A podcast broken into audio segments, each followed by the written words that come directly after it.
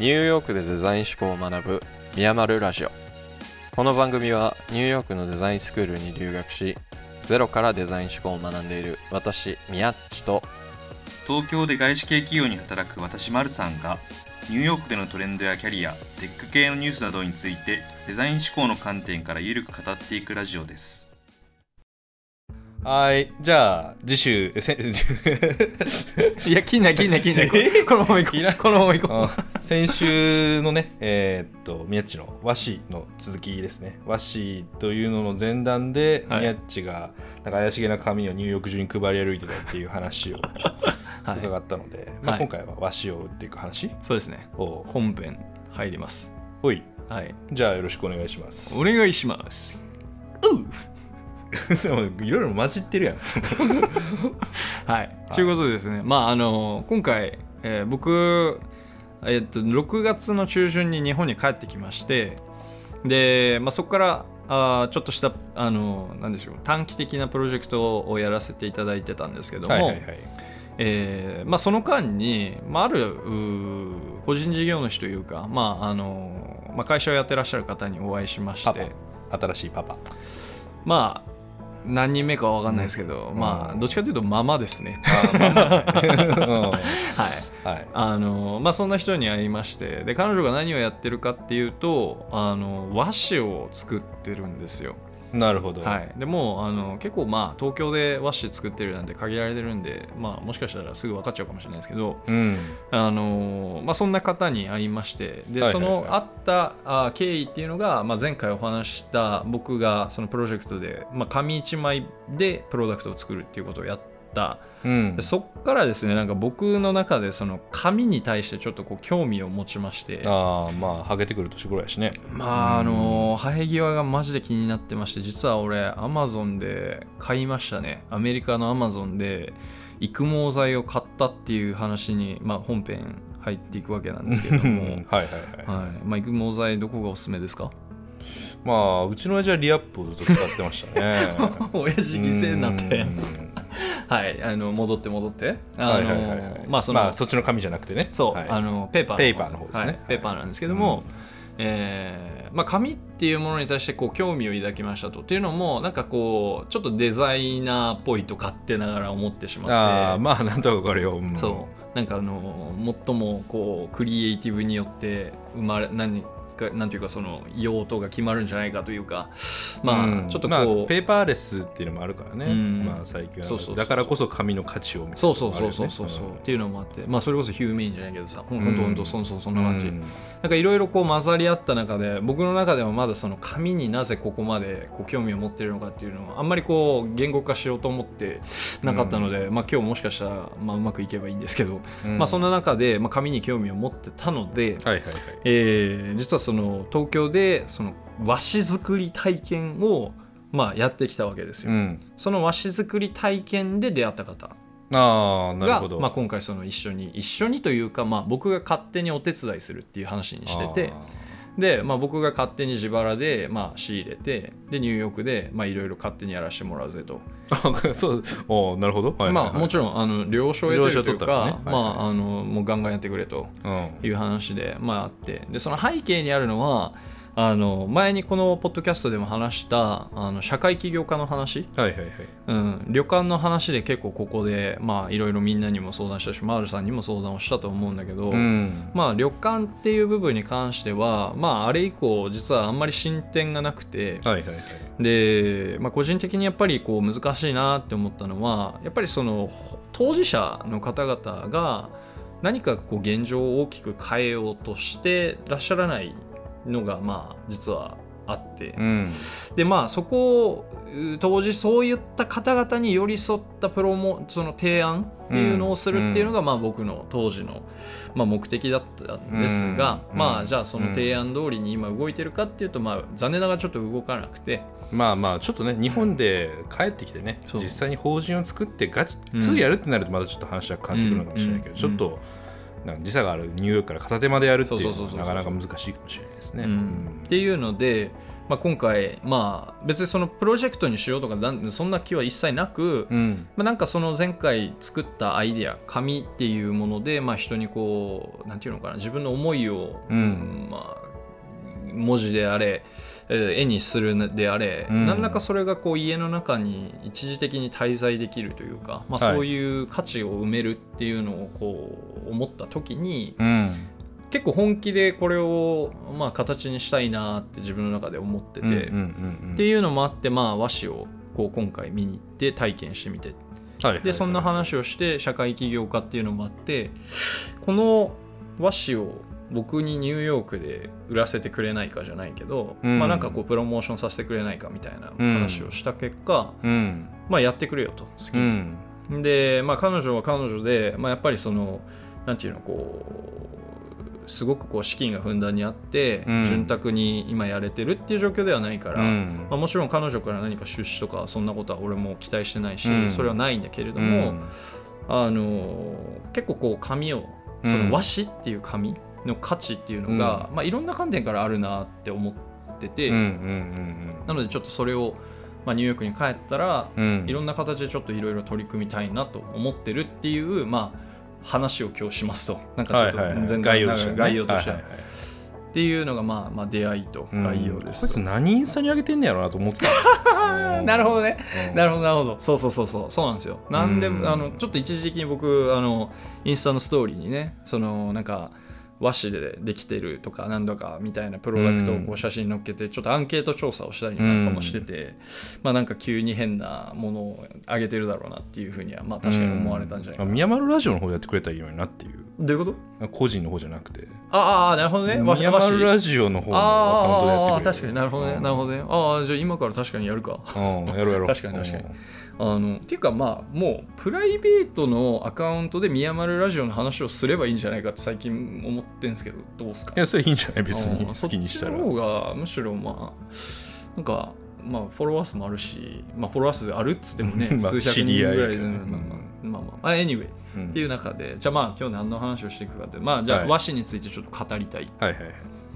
いで、まあ、じゃあちょっと今日あの和紙を持ってきたんですよねっていうので、まあ、まずこれちょっと丸さんに見てもらいます。今ちょっと丸さんにですね青い、えーインディゴの、えーなんていうんですかねこうセカンドバッグみたいなものを今手渡して見てもらってます実際に。そうですね。なんかあのスティーブ・ジョブズが MacBook Air を一番最初に出したエンベロップみたいな、はいはいはい。あの黄色い封筒ですね。それにちょっと近いような。確かに確かうに、ん。でもね一見するとこう紙って言われてもうん分かんないというか、ちょっとこうまあレザーじゃないけどちょっとしっとりした手触りもういい点ですね、うん。レザーっていう言葉ちょっと後うでん。振り返っていきますけど、うん、あまあいい匂いがしますね。これ宮っちの匂いですか？ちょっと宮宮っちのすごいいい匂いがするあのうん。あのす前回ちょっとお伝えしたと思うんですけど今の収録環境がですねあのあの高校生がスタバでイチャつく距離よりも近いっていう環境下で今あの宮地のいい匂いとか言われてるんで、うん。ちょっと今あの危険な香りがしてきましたけども、はいはいはい、はい。まあそんな感じですかね。はい、あ僕の香水の匂いですね、うん。まああのでこれからなんですけども、はい。一応和紙和紙。なんです。はいでこれはですね今回ちょっと僕が、まあ、調査している競合さんの、まあ、プロダクトになっちゃうんですけども、はいはいはい。ちょっとインパクトがあるので持ってきました。はいはいで、まあ、この和紙っていうのが何なのかっていうと、あのまあ、まずまず商品、まあ、皆さんに想像してほしいのは、まあ、さっき言ったセカンドバッグに近い、まあ、うん。あと丸さんが言ったその封筒っすね、まあ、簡単に言っちゃう封筒っすね、ううんん、封筒に近くて、まあ、MacBook Air も入るぐらいの封筒ですわ、うん。でこれ実はあの、まあ、さっき見たように和紙でできていてかつ防水で、はいはいはい。かつ10キロぐらいまで耐えられるらしいんですよね、うんうん、でかつ形状がその丸めてもよくあのなんていうんですかこの封筒でくしゃくしゃにしたら多分折れちゃってなんていうのかな、うん。形状維持ができないと思うんですけど、これは形状がまあシワには多少なるけれども、まあ、元に戻るというかうんはいはいはい。っていうこう機能性がありまして。はいはいはい。で、はい、この和紙なんですけども、まあ、ただの紙と思われがちなんですが、うん。実は結構機能性もあるよっていうのに、まあ、今回気づきましたと。はいはい。はい、っていうので、まあ、こういうううなんていうんですかねその機能の部分だったりとか、うん。あとこれはちょっと今丸さんに名刺入れを今手渡してるんですけれども、はい。まあ和柄の名刺入れ。名刺入れをいただきました。こんなん何本あってもいいですからね。何番あってもいいですか？ん。ほんまに？はい。これはニワッチの元カノがつけてたネックレスですか？あのーそうね忘れられなくていまだに肌身離さず持ってるってバカ野郎！はい、まあなんかすごいなんていうか和柄のいい感じのうん名刺入れですね、うん。でまあこの装飾っていった意味でも、まあ、和紙は使われてますっていう例でこれは今持ちお持ちしてます。これは上に印刷してるの？えっとですね印刷なんかな？印刷だろうね、うん印刷ですね。多分。うん印刷しますね。なんかそう裏地は紫になっててこれはなんか着色してそうな感じ。あそうそうそう、えっととね和紙を作った上でその後今度そこにあの印刷してもらうというか、うん。あのデザインしてもらうっていうのは別であるって言ってたので、うんうんうんうんそうですね。おっしゃる通りですね。これもでも同じように、うん。こうまあちょっとなんかこう多少水に濡れても弾きそうな雰囲気ので素材ですね。ね渋柿っていうものを塗って、でまあそれこそ漆を塗ったりとかも、ね。そう、することによって、まあ、防水になるらしいんですよね、はいはいはい、まあ、漆はそうだね。そうそうそうそうそう、っていうのでまあなんかあの、まあ、紙って言われつつも、おまあ、防水うんだったりとか、うんうんでまあ今日ちょっと持ってきたんですけどそのお店で見たのは座布団が和紙でできてるええあー。でえっとまあボロボロにはもうなんつうのも見た目がちょっとこう白く剥げてきたりとか、うんうんうん。あとあのん紙が破けるんじゃなくてむしろその縫った部分のうん。糸が切れちゃって、うんクッションが見えちゃうみたいな。っはいはいはい。ていうことが起きてでそれをまあ再度縫い直して色塗ってあげてでまた渋柿塗ってあげてっていうことをそのお店ではやってて。一はいはい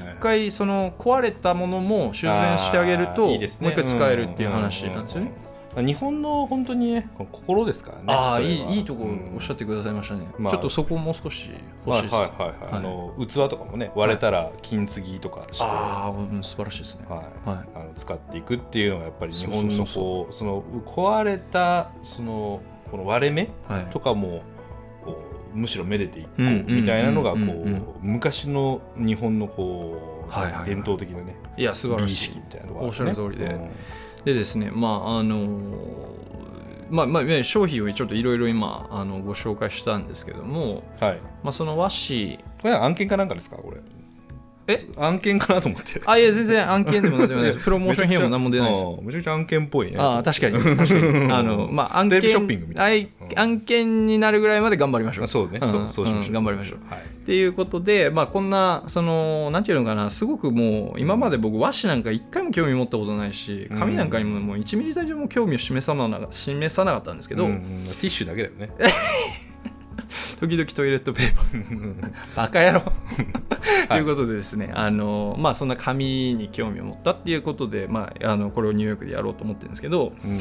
もう少しちょっとまあなんつうのかな、まあ、デザイン思考の話になるのかなまあ今回その社会起業家っていう観点ではい。再度この物事に取り組むってなった時に、じゃあ価値って何なんだっけって話に行くんですけどまあその一般的なこうビジネスマンが考えるとすれば、うん。あのそもそも和紙というこの事業に、いやーやめた方がいいんじゃないですかってなっちゃう可能性が高い。まあ市場規模がないそうそうそうそうそうそう、需要が増えてるのかどうかっていう点で言ってもね、うんうん。で実際に今日そのオーナーの方にインタビューをしたんだけど、うん彼女も一一度そのコンサルに話を持ってったんだってこの事業どうしたらいいですか。はいはい3人のコンサルにあったんだけどうん。全員が全員うん ってなったらしくて、うんもうやめた方がいいんじゃないですかみたいなうんふうになったんだって。っていう中でまあその要は彼らはそのファイナンシャルなその、しえー、と金銭的な価値うん。にのみに、まあ、着着目をしてうん。そういう結論を出されてるっていう風な中で、まあ、前回のその旅館のプロジェクトの時にまあお話ししたように、まあ、価値にはいろいろあるよねと、うん。歴史的、文化的、ん。まあうんまあ、そういったものだったりとか、うん。あとはその社会的意義、まあそのうん。この前の旅館の例で言うと旅館が町にあることによって外部から人がその町に来れるよねっていう社会的な価値だったりとかっていう、あの金銭以外の価値観っていうものを、まあ、僕は前回学びましたよねと。はいはいはい。っていう中で、まあ、非常にこう旅館に近いなと、うん。この伝統技法だったりとか、うん。あと今丸さんが言ってくれたあの、まあ、再利用するところうん。だったりとか、その美美徳価値観。そ,、れに美を感じる価値観っうん。ていう部分だったりとかっていうのがすごく、うん。あの面白いなと思って。うん。で、まあ、今回ちょっっとその英語サイトなんかを作ったりもしてるんだけど、はいはいはい今回その英語サイトの中で結構こう根幹として使った単語がサイクル、はいはいはい循環っていう言葉をあの使っていて、うん。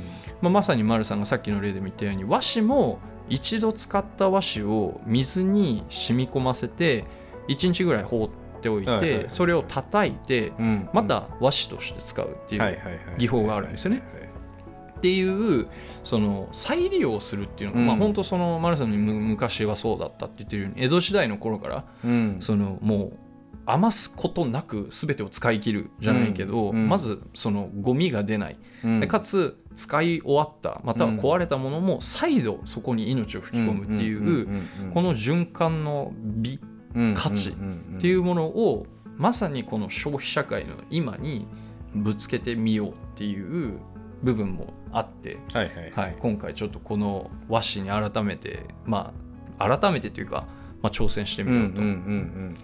でもう一つはやっぱりそのデザイン性なんですけどさっき丸さんに渡した青い方の、えー、と封筒っぽいものに関してはもうすごいこうモダンなデザインに作られてるんですよ。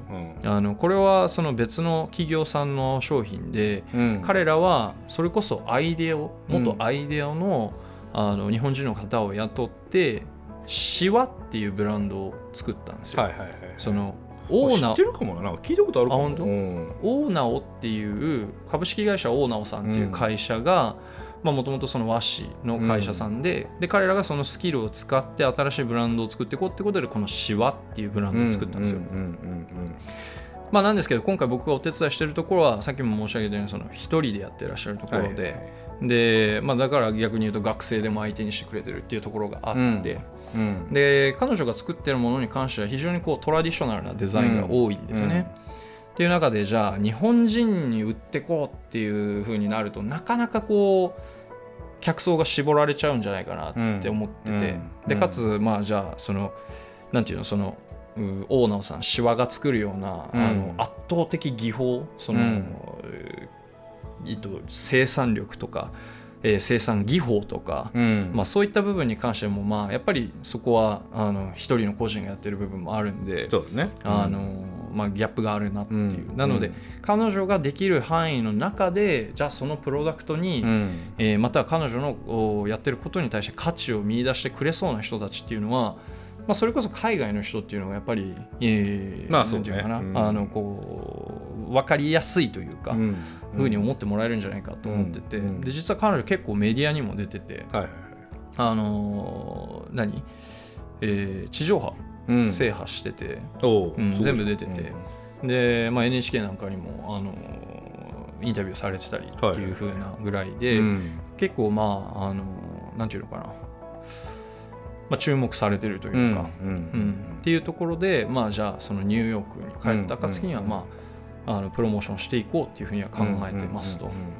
いう話なんですよね。はいはいとい。うことで、まあ、今日アッシュの話を持ってきたんですけど、はい。これこの後どう広げていこうか あでもなんかななんか報告で終わっちまったな。僕の先輩に、はい。あの宮地知ってるか分かんないけど会えるっていう、えー、とブランドというか、まあうん。セレクトショップなのかな、うん一応携帯としては、な日本の伝統うん工芸品品を、うんまあ、各、えーとまあ、職人さんのところに行って、うんで、うんまあ、それをモダンに、あの直したうんものを、まあ、目黒とあと京都。で、まあ、それぞれ店舗を構えて売ってるみたいな感じのところでちょっとねちょちょっと一瞬はい外します、い。はい。あのーはいまあこれねそのはい。会えるっていうところのプロダクトを。今丸さんが右手に右手というかあの緑色のなんていうんですか、あの陶器を持ってきてくれたんですけど。そうそうこれ子供用の,、はい。あの返しがついていてこう子供がああだからか。救いやすいみたはいいはいはいはい。な器なんですけど、へえへえへえ、うん。これをまさにおもんぱかってますね。これはなんかそうそうそう。んなんかなんか何焼き何焼きみたいなのがうん。3種類ぐらい焼き物の種類があって、うん。まあ、そういったその職人さんに、まあこうまあ、プロダクトの企画は多分アエルさんがやってらっしゃって、うん。でその生産とかを委託してやるみたいな。ただその、うんまあ、もちろんね多分暴利を取ってるわけじゃなくてもよりこう伝統技能をよりこう社会の中にフィットさせて生き残らせていく資本主義経済はめていくみたいな、まあ、まさに社会起業家えみたいなめっちゃいいじゃん。なんで今まで教えてくれんかったのうん、俺でそこ就職したいわでさらにその、まあまあ、僕は大学時代の先輩なんですけどその人がだから、今ロンドンのあの RCA ああこカレッジワーの前来あのそうそうそうそう。にそのアイルを辞めてロンン、ドンなんだっけ？あカレッジオブアート？まあ今ロイヤルカレッジオブアートロイヤルカレッジオブアートですね。そうですね。ロイヤルカレッジオブアート。あのいわゆる世界で一番有名なデザイナーのスクールですね。そうそう、まあ、だからなんだっていうわけじゃないんですけど、まあそれとすごいこうなんかその先輩のキャリアと、うんまあ、今宮地が話してることがうん。あの被るなと思っていやいやいやまさにやりたいことうの、うんん、ピンポイントですね。まあ、やっぱりあとはそのねこうさっき宮地も言ってたけど何をじゃあやりたいかっていうと、うん突き詰めて考えていくとうん。まあお金を稼ぐっていうのはね、うんもうまあ誰にでもできるとは言わないですけど、まあ、稼いでる人はそう言いますよね。ロロジックの世界っていうのはもうはい再生産可能なので、はいはいはいはいはい。なるほどね。うん。あのやっぱりそういうもう誰かがやらないと死んでいくものに対して美を見見出すうんみたいなのはやっぱりロマンを感じるし、そうなんですよ。うんあのそうなんですよ。だからちょっとねこれ本当に個人的ななんていうのかな悩みっていうかこれでいいんかなって思っちゃう時が結構あって。うんっていうのは僕自身こ完全に個人の話をすると僕それこそ一般のひなんていうの僕の平均年齢の方々が貯めてる額の2倍ぐらいの借金を今背負ってるんでそうなんねっていう中でその中で僕が今やろうとしてることっていうのがまあその投資っていう観点で言ったらリターンをあんまり求めなさすぎてる可能性があるんじゃないかっていう結構そのなんかビジョナリーすぎるのかなっていう。うん。もっと逆に言うと本当は資本主義を理解していかなきゃいけないはずなのにやろうとしてる先が結構その逆に行こうとしちゃってる、ね。でもこれはこの前飲みながら話したけど、うん。まあまあせっかく行ってなんか面白くない面白くないって言ったらあれだけど、うん一般的な企業にまた就職して給料はいいけど、みたいになるのはなんか何のために、うん。じゃあ借金までして勉強したのっうんていう風になるなと思うんで、まあ一生かけてちょっと借金は返していただくとして。俺結婚したいんですけど まあ結婚式はねまあちょっと公演とかでしょもう。みんなでちょっとカンパしてもらう感じで、うん費用はゼロだけどん。ご祝儀3万円取るみたいな。あーそうだよね。そういう感じだよ新手のビジネスねそういう感じで。う。ん確かに確かに、うん。まあまあまあっていうことで。そうね。まああのー。まあ、分かるよ。でもすごい気持ち分かるというか、うん。まあね自分がやっぱりこう結婚して子供もできてってなってくるとだんだんそういううん。まあねこう今現状だとえごめんごめんんごめん。自分は結婚して子供生まれてくるとっていう話だけど俺まだ結婚すらしてないんだけどちょっとどういうこと？いやそうだよその背負うものが大きくなってくるとその給料を減らして面白い方向に行くっていうキャリアを選びづらくなる、なあって守るものが生まれるとね。確かにね。まあ、宮地に関してその借金っていう別のベクトルで、難しいっていう説はあるんだけど。そろそろあれでから宮丸ラジオあのなんかあの募集募金募金とか。ああそれはだから俺らがのコンテンツがねめちゃくちゃ大きくなって、はい。でそのメンバーシップとかね。そうだねそうだね。そういう。将来的にね。そういうのできるようになったらいいんだけど、うん。その前にまあ定期更新しろって話なんで。本当に。確かに、うんはい。はい。まあまあそんな感じはいですかね、い、はい。やまあ本当にあのーいやめっちゃでもそのなんていうか行動力がすごいよね、うん。うん、そのやっぱりそこは大きく変わったんじゃない？あまあまあ自分でも言ってたけど、あんま考える先に動くタイプだって言ってたけどさすがにニューヨークに行く前にそんな、うん。こううん。行った和紙屋さんに声かけて自分でやらせてくれなんて言えなかったでしょ、まあそうね確かにね、うん。あのなんなんでかな？なんでこうなったのかな？でも本当その今回日本に帰ってきたうん。あのプロジェクトをもらったのも本当にもう正直去年のなふ去年の末？年末、うんにあのアメリカのそのインターンシップ募集にどんどんアプライしてる中で、もう本当100いかないかなわかんないけど、うん。まあアプライしてる中で全然本当に返答なくて、うん。でも本当にこれやばいぞと、うん。あっちでマジでマックでバイトレベルの、マックでバイトすらできないかもしれないぐらいの、はいはい。はいただただあっちで時間と金を浪費するだけの、生活がちょっとこう目に見えた瞬間にもう持ってるもの全部使わなあかんなっていう。うんっていうところでまああのまあつながってた人にまあちょこちょこ声をかけてたらっていう話でうん。ここに帰ってこれたっていうそのはい資金を出してもらいながら、うん。っていうのもあってなんかまあそこのある種小さな成功体験というふうに自分では思って、はいはいはいはい。でまあそういうのもあったんかなっていうふうには思ってる、うん、あライズアップと一緒なんじゃないかなって聞いて思って。どういうこと？どういうこと？どういうこと？俺まだそこ分かってないな。はい。はい。あれやんめっちゃ高い金を払うから、うん。やらざるを得なくなるあ結果にコミットしないといけない。結果にコミットしないといけなくなるっていう。だから君もやっぱり借金を背負うことによって、あのねそれでも結果にコミットしてるっていう。間違ってないでね 俺いまだにね丸さんに言われて覚えてるのが2017年に僕ちょっとあのまあ大阪オフィスに配属されてそこで丸さんとも会ったんですけど、当時いたマネージャーとバチバチに合わなくてでまあさななんだっけ1ヶ月で3キロ痩せたんですけど、ね。うん。激詰めダイエットって名前付けられてたんですけど丸さんに、うんであの時に丸さんに言われたのがまあ三宅君はどうせサイヤ人やからなみたいな。要は死の淵にあのなんていうのこう行けば行くほどまあ跳ねっ返りが大きいというか、うん。まあ、そんなことを言われた思い出がいまだにあって、だかあら本当に多分僕はなんていうの自分を追い込まない限り多分努力しないタイプ なのであの、まあ、今回、まあ、追い込むために行ったっていうよりかは何かを得るために、追い込んじゃったっていうのもあるんだけど、まあ、そのおかげで、まあ、今までその社会人ではやられなかったであろうことを、まあ、ゴリゴリやってるっていうのは確かにあるかもしれないなーうんうんうんうん。いや本当に得難い経験をねうん。多額の借金をそうそうそうそう。いや本当にっていうとこだけうん。本当は人生のボーナスタイムと言っていいのかそれともなんかボーナスの真逆なのかちょっと分かんないけど、うん。うん、まあでもねやっぱりそのこの価値観さっき言ったその金銭的な価値以外でもその世の中に何か価値を感じられるようになったっていうのはまずすごく自分としては大きいな。それを大人になってから得るっていうのはかなり難しいから、ね、そうだよね。感受性というかやっぱり価値観のアップデートっていうのはねそう。発生しないから。だってやっぱり大人になればなるほどお金を稼ぐことにうん。ねやっぱりこう重きを置いちゃって自分の価値観っていうものがどんどんどんどんこう金銭的な価値観に絞られていく中で改めてその価値観っていうのを広げてくれた、まあ、まずねあの学校のジェンっていう先生。うん。やっぱ彼女はすごくいい先生だったなと思って、うん。実はジェンにもメールを出したの、はいはい。今回あなたの授業でやったプロジェクトをちょっと再始動させましたと、テーマはちょっと変えたんですっていうふうに、うん。